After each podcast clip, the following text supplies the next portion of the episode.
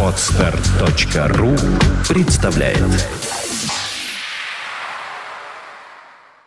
Свободное радио Компьюлента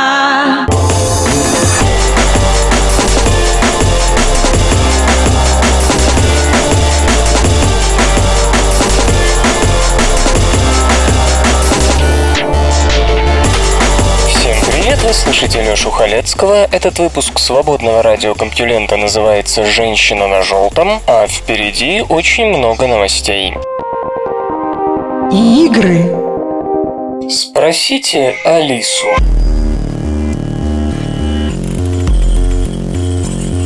Почему разрушение опьяняет куда сильнее созидания? Одно из объяснений, а я отдаю ему предпочтение, надеюсь, что вы тоже, гласит, садизм передразнивает власть над жизнью и смертью, власть, к которой особенно восприимчива молодежь. А большинство разработчиков не просто стараются угодить молодежи, они сами еще довольно молоды, если не хронологически, то психологически. Причинить боль, физически или ментально, это быстрый и простой способ утвердить свою власть над другим. В детстве нам редко удается повлавствовать над кем бы то ни было. Вот мы и добираем, причиняя боль. Ведь это совсем не трудно. К счастью, большинство рано или поздно находит менее разрушительные способы получить власть.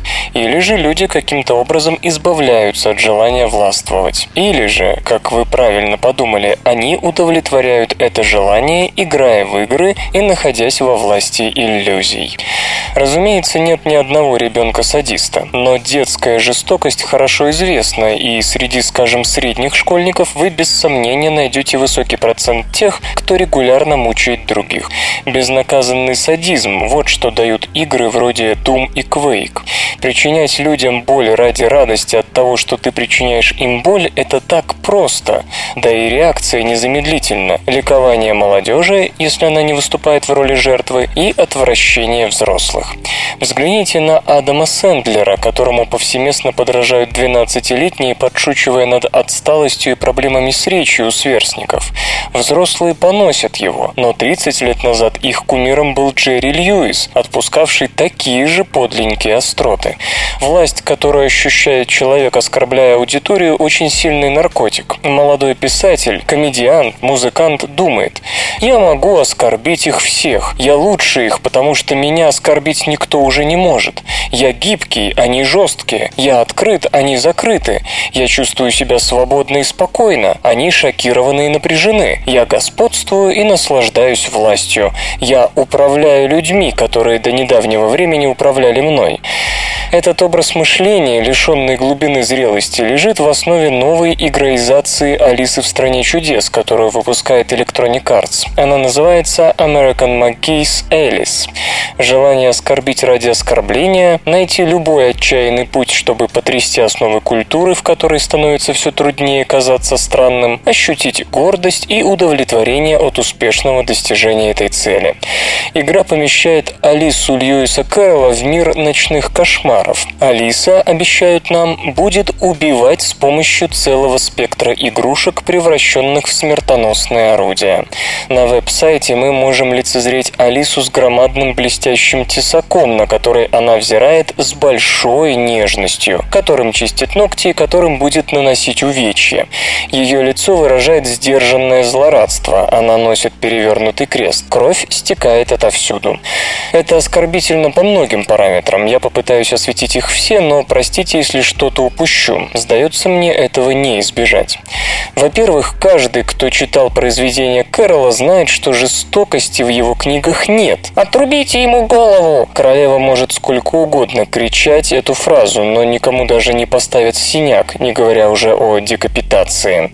По крайней мере, в живописных деталях. Мягкий, умный юмор книги, полный добродушных пародий на современную автору литературу, посвящен теме взросления. Разработчиками игры этот момент упущен полностью. Борьба добра со злом в книге тоже не освещается. Книга до краев наполнена остроумной игрой слов и тонко замаскированной социальной и политической сатирой. Книга не занимается исследованием легкомысленного наслаждения от убийств, совершаемых безумным антигероем, новой Алисой. Тот, кто решил творчески интерпретировать изобретение другого человека, должен хотя бы сделать попытку не оскорблять это изобретение, не исказить его до такой степени, когда интерпретация уже ничем не напоминает замысел автора, если, конечно, он надеется или ожидает такого же отношения к себе. Уверен, разработчики не захотели бы видеть свои изобретения искалеченными другими авторами. Так почему бы не высказать Кэролу такое же почтение? Неужели кто-то может вообразить, что такой подход способен расширить или улучшить оригинал? Кэрол был священником. Трудно представить себе, что он одобрил бы перевернутый крест героини. Это только одна из множества деталей, которые этот человек, не терпевший жестоких мальчишеских игр, едва ли нашел бы уместной. Мое мнение – почитайте письма и биографию Кэрролла, там все прозрачно. Концепция American McGee's Элис откровенно игнорирует или сознательно высмеивает его философию. Во-вторых, подобное извращение классической литературы только подчеркивает неизобретательность разработчиков. Намного проще взять чей-то хорошо разработанный мир и быть направляемым готовыми границами, вместо того, чтобы начать с чистого листа. Справедливости ради отмечу, что дело может быть не в лени. Судя по игре Kalanas Cross Time Saloon, иногда разработчики стремятся ко вторичной переработке хорошо известного материала просто из-за моды на лицензирование и гибридизацию всего и вся, присущей игропрому. Если это так в случае с American McGee's Alice, разработчики не слишком усердно подошли к задаче интеграции и расширения идей оригинала, ограничившись самым примитивным игровым клише «Зло пришло в некогда прекрасное место, и твоя задача искоренить его, целься и заряжай». Книга всегда выглядела кошмаром в сравнении с общепринятым стандартом разумности, но это результат скорее непонимания истинного содержания текста. Случайному читателю, живущему в современной Америке, образы книги могут показаться взятыми с потолка, непонятными, бессвязными, как кошмарный сон. Но даже беглые исследования показывают, что для аудитории того времени там не было ничего странного. Почитайте, например, аннотированную Алису Мартина Гарднера. Прекрасный, легко читаемый комментарий. Следует предположить, что создатели новой Алисы, сделавшие ставку на необоснованный кошмарный аспект, не потрудились понять произведение или автора, которое они эксплуатируют.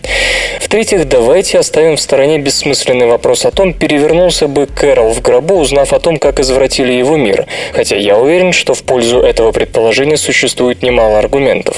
Это не главный мой вопрос к данному изделию. Вместо этого давайте спросим, зачем игровой индустрии плохая репутация? Или это попытка воспользоваться уже сложившимся негативным имиджем, заодно его еще больше усугубив? Electronic Arts и American McGee не могли не заметить, что индустрию уже критикуют за проповедь насилия среди детей, что мы безнаказанно прибегаем к насилию вместо более достойного содержания, что мы прославляем его и преподносим как законный инструмент для решения проблем, что воздействуем на детей. В свете American McGee's Элис разве можем мы это отрицать? Виновна сама концепция игры. Историю с шутливым, ненавязчиво поучительным содержанием подменили рассказом о маленькой девочке в роли искусного убийцы. Подлинная Алиса расправляется с затруднениями с помощью логики, отзывчивости и воображения, а в интерпретации господина МакГи жестокость становится притягательным и законным способом решения, подходящим для маленьких девочек. Поскольку в игре используется одна из самых знаменитых ролевых моделей детской литературы, игра обречена на повышенное внимание со стороны детей. К тому же это царство, которое без того невероятно у них популярно. Я не принадлежу к тем пугливым родителям или играющим на публику политикам, которые хотят узаконить художественный вкус. Но рассматриваемое изделие только усилит аргументацию этих людей. Судя по всему, мы пытаемся внедрить жестокость в самую добрую святыню детства. Что нам еще предложат American McGee и Electronic Arts? Тома Сойера, потрошащего индейца Джо доской, выдернутой из забора. Кстати, Electronic Arts, обратите внимание, кровь смотрится особенно красиво на свежевыбеленных штакетинах. Я опечален тем, что этот продукт издается Electronic Arts, компанией, которой не приходится скрести по сусекам. Подобные разновидности удивительно инфантильных развлечений стоило бы ожидать от Take-Two, но не от такой обычно более ответственной компании. В мою привычку не входит публичное унижение работы других дизайнеров. Это не вписывается в рамки профессиональной этики. Но если какая-нибудь игра и заслуживает забвения, то это American McGee's Alice. Она берет детского героя, звезду одной из самых умных, вдумчивых и ненасильственных детских повестей в истории литературы и беспричинно превращает его в вооруженного злодея. Это грубая попытка заработать на сенсационности и провокационности. И у меня нет сомнений в том, что создатели и издатели Алисы получают удовольствие от того, что им удалось вывести людей из себя. Они будут ликовать точно так же, как ликует ребенок, открывший для себя силу матерного слова. На этом мнение Джоша Мандела о игре American McGee's Alice заканчивается. Но автор сайта compulenta.ru Дмитрий Целиков тоже хочет кое-что добавить. Игру эту он любит, поэтому и взялся в свое время за перевод. Вообще его очень интересует эстетика безобразного в современной культуре. И никак Дмитрий не возьмет в толк, почему она так популярна именно сейчас и именно в таких формах. Мандал в своем объяснении следует больше Канту, чем Аристотелю. Первый считал, что тяга к разрушению всего и вся естественна для младенца, ибо хаос вообще естественнее культуры. А второй полагал, что отмечая безобразное, мы тем самым подчеркиваем прекрасное. Джош Мандел работал в Sierra Entertainment, играл важную роль в создании таких игр, как Space Quest 6 и Freddy Farkas Frontier Pharmacist, озвучивал King's Quest 5 и King's Quest 6. Не факт, что разработчики и издатели American McGee's Alice хотели заработать на провокации и сенсации. Они просто хотели сделать еще один Doom, но не клон ID-хита, а что-то совсем новое, необычное, настоящую бомбу. Алиса была избрана как источник вдохновения, тем паче, что в ней действительно немало моментов, которые наводят на мысль о безумии и кошмаре. В их планы едва ли входила трактовка или интерпретация Кэрролла, а в итоге получился один из самых изобретательных шутеров в истории. Джош Мандал принадлежит к тем людям, для которых культура непрерывна. Они считают так, если уж ты взялся за цитирование, будь добр оправдать свое право на это. В постмодернистском и постструктуралистском мире компьютерных игр это правило, судя по всему, не действует. Там вторичность и цитатность не более чем средство создать и продать еще одну игру. И да, господин Мандал игры не видел, и ему это было не нужно, ибо он взялся за критику самого принципа, положенного в основу проекта. Наука и техника. Лук и стрелы навсегда изменили общество.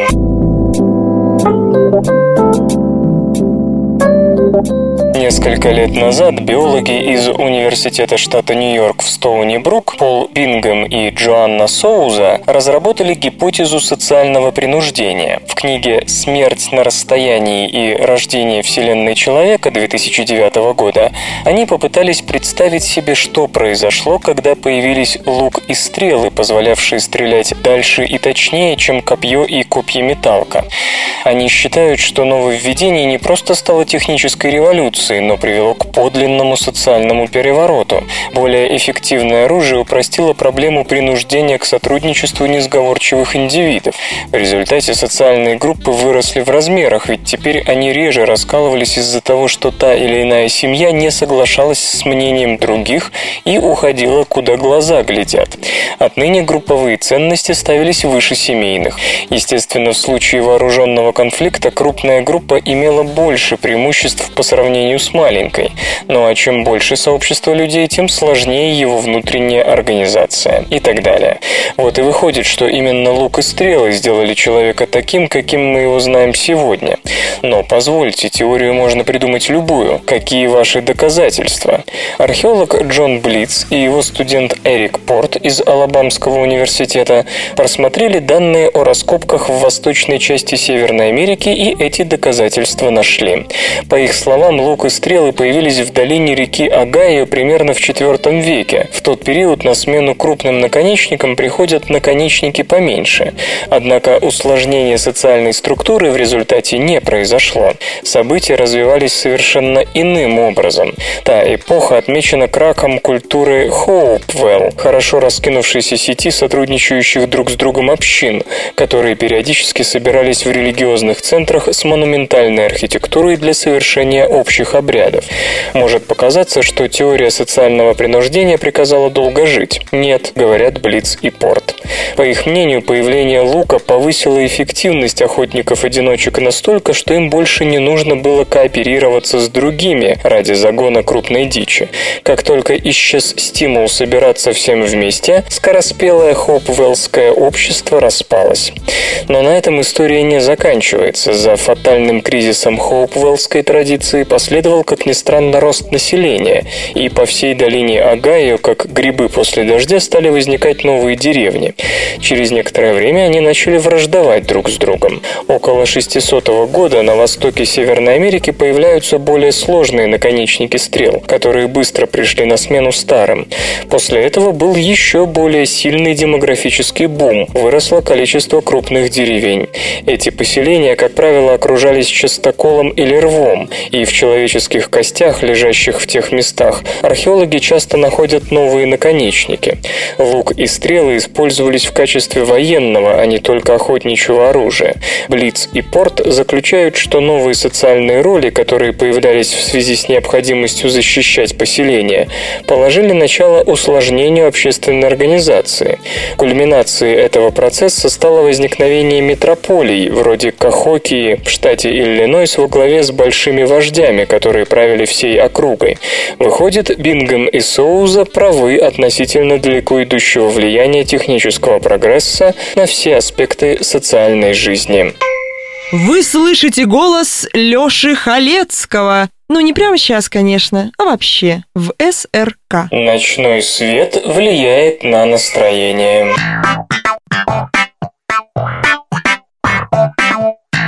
Если вы привыкли работать глубоким вечером и ночью и ничего не можете с этим поделать, то постарайтесь хотя бы делать это при красном свете. Как уверяют специалисты из Университета штата Огайо, красный свет сведет к минимуму вероятность плохого настроения и депрессии. Рэнди Нельсон и его коллеги изучали работу особых светочувствительных ганглионарных клеток сетчатки, называемых IPRGCS. Эти клетки далеко не самые главные в восприятии визуальной информации. Это не палочки с колбочками. Роль их в другом. IPRGCS активно участвует в регуляции суточного ритма. Собственно, с их помощью наши внутренние биологические часы сверяются со временем суток. Кроме того, было показано, что эти клетки сообщаются еще и с зонами мозга, отвечающими за эмоции и настроение. Клетки эти чувствуют разные длины волн по-разному. На синий свет они реагируют сильнее, чем на красный. Чтобы проверить, не влияет ли чувствительность IPRGCS на эмоциональное состояние, ученые поэкспериментировали с джунгарскими хомячками. В течение четырех недель животные каждую ночь спали либо при слабом красном свете, либо при слабом синем, либо под обычной электрической лампочкой, тоже, естественно, слабой. Затем хомячков проверяли на симптомы депрессии. Например, если животное пило меньше сладкой воды, чем обычно, ученые делали вывод, что оно находится в подавленном состоянии и не способно радоваться простым удовольствиям. Лучше всего себя чувствовали те, кто спал вообще без света. И это понятно, все-таки ночное освещение плохо влияет на биологические часы, а это не может не сказываться на эмоциональном состоянии. Однако вслед за теми, кто спал в темноте, шли хомячки, ночевавшие при тусклом красном освещении. Затем те, кто почевал при слабом белом свете. Наконец, хуже всего себя чувствовали подопытные, приговоренные к синему свету. Разница в ночном освещении сказывалась и на состоянии нейронов в мозге. У тех, кто спал при синем и обычном свете, в гиппокампе на нейронных дендритах было мало выростов, так называемых дендритных шипиков, которые со временем при контакте с другой клеткой превращаются в полноценные синапсы. Уменьшение числа шипиков обычно наблюдают при депрессии, иначе говоря, у хомячков поведенческие признаки депрессии совпали с нейроанатомией анатомическими. Исследователи полагают, что эти данные можно свободно распространить и на людей, и тогда отсюда следует вполне конкретный практический совет тем, кто привык поздно ложиться или вынужден работать в ночную смену. Таким людям лучше оснащать свое рабочее место лампами с мягким красным светом. Вслух и с выражением читаю стихотворение. Михаил Светлов «Двое».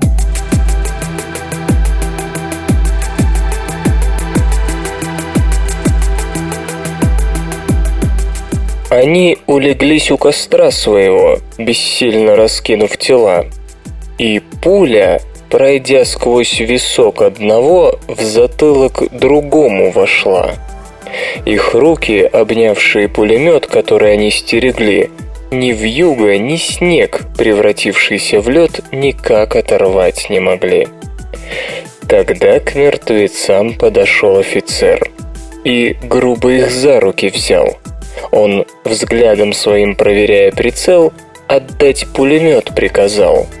Но мертвые лица не сводят испуг, и радость уснула на них. И холодно стало третьему вдруг от жуткого счастья двоих.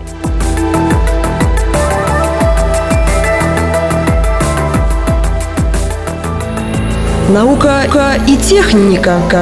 2012 год вошел в десятку самых теплых.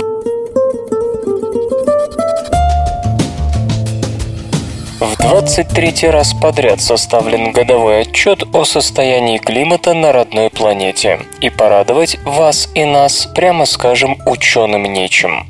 Данные спутников, буев и метеостанций со всего мира собирали, анализировали, сравнивали 384 специалиста из 52 стран.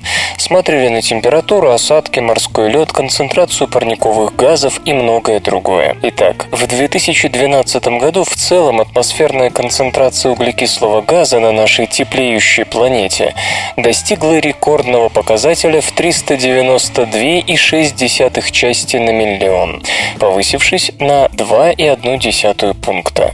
Весной в некоторых регионах Арктики было зарегистрировано 400 частей на миллион. Увы, это не единственный антирекорд. После небольшого снижения антропогенных выбросов в связи с мировым экономическим кризисом, они, порождая в основном сжиганием ископаемого топлива и производством цемента, достигли в 2011 рекордного показателя в 9,5 плюс-минус 0,5 петаграмм углерода. Оценка на 2012 год такова 9,7 плюс-минус 0,5 петаграмм. Это 9 миллиардов 700 миллионов тонн. В целом 2012 вошел в десятку самых теплых лет, и давайте скажем спасибо отсутствию Эль-Нини нее за то, что не было еще теплее. При этом явлении температура поверхности моря в экваториальной части Тихого океана превышает норму более чем на полградуса в течение многих месяцев, что приводит к изменению погодных условий во всем мире, и в том числе росту средней мировой температуры. Весной слабая ланинья, противоположность Эль-Ниньо, окончательно ушла, и впервые за несколько лет на протяжении большей части года ни на региональный, ни на мировой климат южная инсталляция не воздействовала. В итоге 12 год оказался на восьмом или девятом месте за историю наблюдений. Позиция зависит от того, какому набору данных верить больше. В Арктике теплеет вдвое быстрее, чем в остальном мире. Это отмечают исследователи. Следовательно, и эффекты там выражены сильнее. В сентябре площадь, покрытая морским льдом, достигла рекордно малого уровня в 3 миллиона 400 тысяч квадратных километров. Сложите Якутию и Камчатку Камчатку, что на целых 18% ниже предыдущего антирекорда, установленного в 2007 году. Замечу, что это рекорд за те 34 года, в течение которых ведутся наблюдения со спутников. В июне 2012 года снежный покров на суше в Арктике, тоже важный показатель, который, кстати, снижается даже быстрее, чем морской лед, достиг рекордно низкого уровня, а температура вечной мерзлоты на севере Аляски нового максимума. 11-12 июля в той или иной мере таяло 97% ледникового покрова Гренландии, в 4 раза больше среднего показателя 1981-2010 годов. В Антарктике, наоборот, площадь морского льда выросла, и 26 сентября был поставлен новый рекорд – 19 миллионов 450 тысяч квадратных километров, что на 0,5% выше предыдущего, установленного установленного в 2006 и на 7% больше рекордно низкого максимума, случившегося в 1986 около 18 миллионов квадратных километров. Температура поверхности моря в целом повысилась. Четыре независимых набора данных говорят о том, что среднемировой показатель 2012 года находился на 11 месте в истории наблюдений. Впрочем, после устойчивого 30-летнего роста с 70 по 99 годы в период с 2000 по 2012 годы тенденцию выявить трудно. Отчасти это связано с превалированием в 21 веке ланиньи. Тепловая мощность верхних 700 метров океана остается вблизи рекордных показателей. Заметно потеплело на глубине от 700 до 2000 метров и более. Из-за ланиньи, то есть похолодания, в первой половине 2011 года уровень моря начал было снижаться, но в 2012 году потепление снова взяло свое. Рост уровня моря составил в среднем 68 мм с 1993 года, примерно 3,2 плюс-минус 0,4 мм ежегодно. Что касается солености океана, то тут в силе тенденция, стартовавшая в четвертом году. Океан солонее среднего в областях с высоким уровнем испарения, например, в центральной части северной тропической области Тихого океана, а в районах с обильными осадками, как в северной центральной части Индийского океана, все наоборот. Отсюда следует, что осадки растут в областях и без того дождливых и снижаются в засушливых. Именно этого ждали от глобального потепления. Мировая активность тропических циклонов находилась на среднем уровне – 84 бури. С 81 по 2010 годы в среднем было 89 бурь. Как и в 10-11 годах, Северная Атлантика была единственной акваторией с числом ураганов выше среднего. В нижних слоях стратосферы над Европой на высоте от 10 до 15 километров продолжается похолодание, и 12 год поставил или почти поставил рекорд низкой температуры. Опять и снова все зависит от набора данных. Это тоже следствие глобального потепления. Накачка атмосферы парниковыми газами и снижение концентрации стратосферного озона, нагревая слои близ поверхности планеты, одновременно охлаждают стратосферу. Где-то что-то с кем-то происходит. СРК. Женская беременность действительно может меняться по срокам.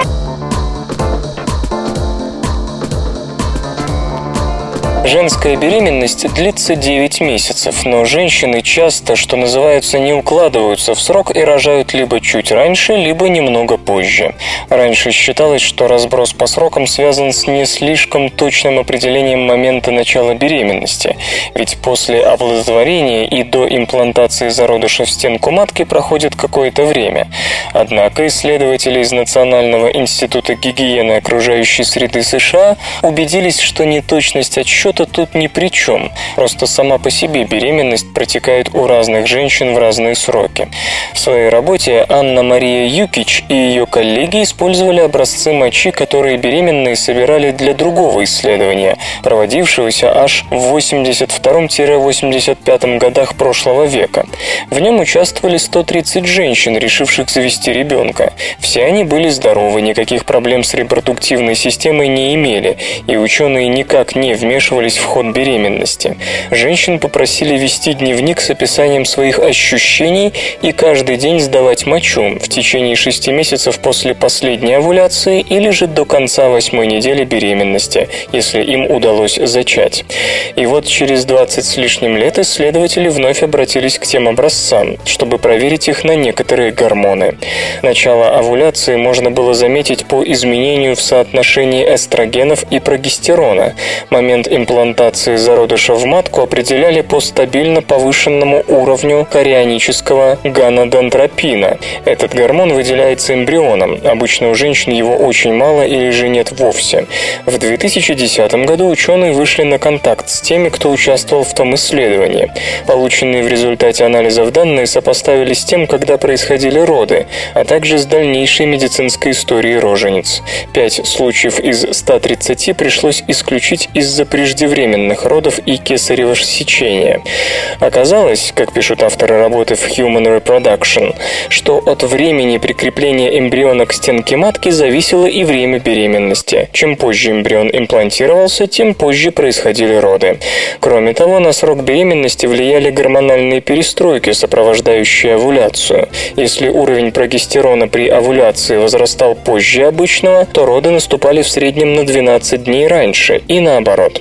В целом разброс нормальных отклонений от стандартного срока беременности, как утверждают ученые, достигал 5 недель. Раньше начало беременности определяли по более или менее очевидным внешним физиологическим признакам. И, как уже говорилось, с этим и связывали неурочность некоторых беременностей. Дескать, по таким признакам невозможно точно определить момент имплантации. Однако гормоны подтвердили, что отклонения в сроках беременности действительно существуют, и зависит это от каких-то событий, имеющих место на самых ранних этапах зачатия и беременности. Авторы работы перечисляют и другие факторы. Так, у более зрелых женщин беременность дольше, чем у молодых. Один год возраста добавляет к ней один лишний день. На срок влияет также вес самой женщины при ее рождении. Те, что появлялись на свет более тяжелыми, дольше вынашивали детей. Наконец, предшествовавшие долгие беременности удлиняют последующие. Если предыдущая была на 2,5 дня длиннее, то следующая увеличится на неделю. Исследователи подчеркивают, что варьирующиеся сроки беременности не признак болезни. Это происходит у вполне здоровых женщин, и даже точно определенная дата овуляции не поможет вычислить день родов. Можно сказать, что это одна из немногих работ, из которых не следует никаких предостерегающих клинических выводов. Затянувшаяся беременность не повод для волнения. Тренированный мозг экономит энергию.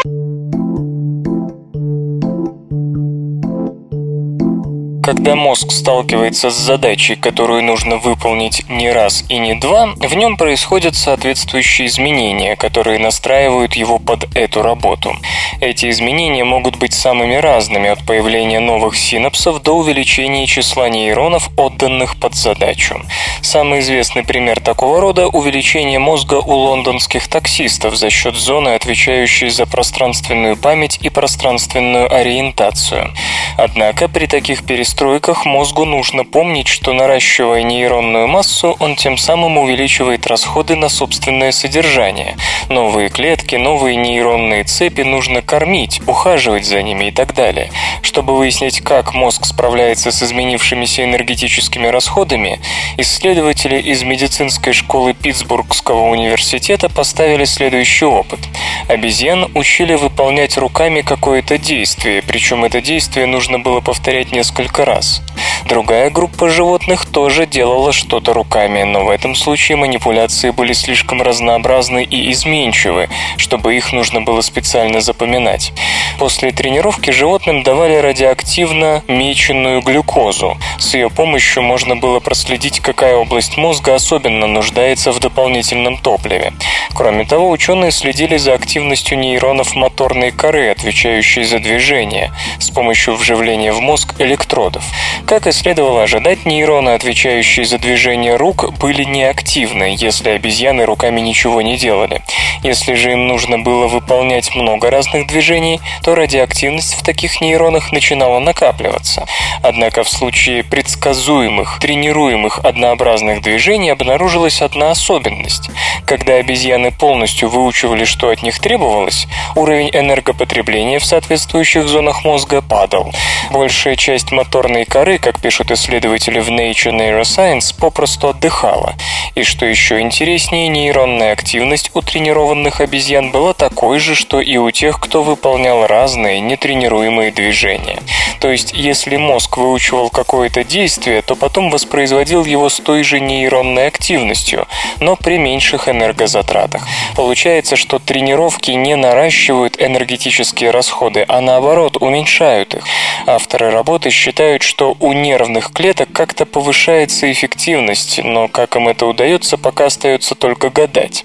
Известно, что нейронам нужна энергия для перезарядки после каждого сеанса работы, чтобы вернуть себе способность проводить импульс. Почему же при той же активности им вдруг нужно меньше энергии?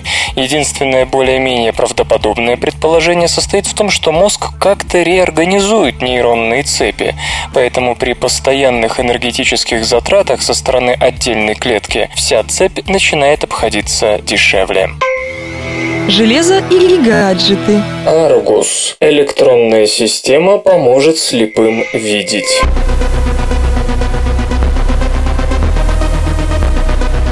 Управление по контролю качества продуктов и лекарств США одобрило использование протеза сетчатки Argus, разработанного компанией Second Sight.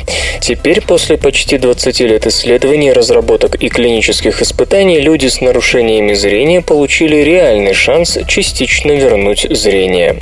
Система Argus использует миниатюрную камеру, встроенную в очки пациента, и цифровой сигнальный процессор для преобразования изображения реального мира в серию коротких электрических импульсов, которые передаются на набор электродов, имплантированных на сетчатку глаза. Эти импульсы стимулируют оставшиеся непораженными клетки сетчатки, чтобы они, в свою очередь, посылали сигнал по зрительному нерву в мозг. В зависимости от того, какой электрод отправляет сигнал, мозг получает либо светлое, либо темное пятно. Иными словами, Аргус позволяет видеть очертания объектов с контрастными переходами. Это могут быть предметы предметы обстановки в комнате, дверные проемы, автомобили и тому подобное. То есть речь не идет о полном восстановлении зрения. Кроме того, протез сетчатки не может использоваться пациентами с поврежденным зрительным нервом. Есть и еще одно препятствие на пути внедрения технологии. Дело в том, что после появления устройства на его одобрение со стороны управления по контролю уходит очень много лет. В случае с Argus это привело к тому, что используемый сигнальный процессор по попросту морально устарел. Он был спроектирован 10 лет назад. Понятно, что возможности современных электронных чипов могли бы вывести искусственное зрение на качественно новый уровень, но на это потребуются новые проверки, тесты и разрешения от регулирующих органов. Разумеется, Second Sight рассматривает возможность апгрейда электроники Argus, но с целью ускорения инноваций на первых порах планируется улучшение программного обеспечения системы для повышения разрешения картинки картинки и автоматической регулировки яркости. Кроме того, ведутся работы по имитации цветов. Для этого имплантированные электроды будут стимулироваться особым образом, что позволит пациентам различать, скажем, красный и зеленый. В городских условиях это сделает передвижение значительно более безопасным. Ранее мы рассказывали о других разработках, призванных частично вернуть зрение слепым. К примеру, в Израиле создан прототип бионических контактных линз, позволяющих буквально почувствовать роговицей глаза изображение реального мира. Система преобразует картинку с камеры в электрические сигналы, которые затем пересылаются на линзу, формирующую на роговице тактильный эквивалент изображения. А австралийские исследователи экспериментируют с вживлением массива электродов в область зрительной зоны коры головного мозга. Исторический анекдот. Объезжая наиболее пострадавшие от наводнения места на Петерговской дороге, Александр I посетил одно селение, которое было совершенно уничтожено стихией. Разоренные крестьяне собрались около императора. Государь спросил одного старичка, кто что потерял. Старик начал по-своему. «Все, батюшка, погибло, все. Вот у Автова домишко унесло, у Автова двух коней, четырех коров затопило, у Автова Автова, там еще что-то и так далее. Хорошо, сказал император, это все у Автова, а что у других-то погибло? Тогда ему объяснили, что старик употреблял слово Автова вместо этого. Посмеявшись над своей ошибкой, государь приказал построить на высокой... Скачать другие выпуски подкаста вы можете на podster.ru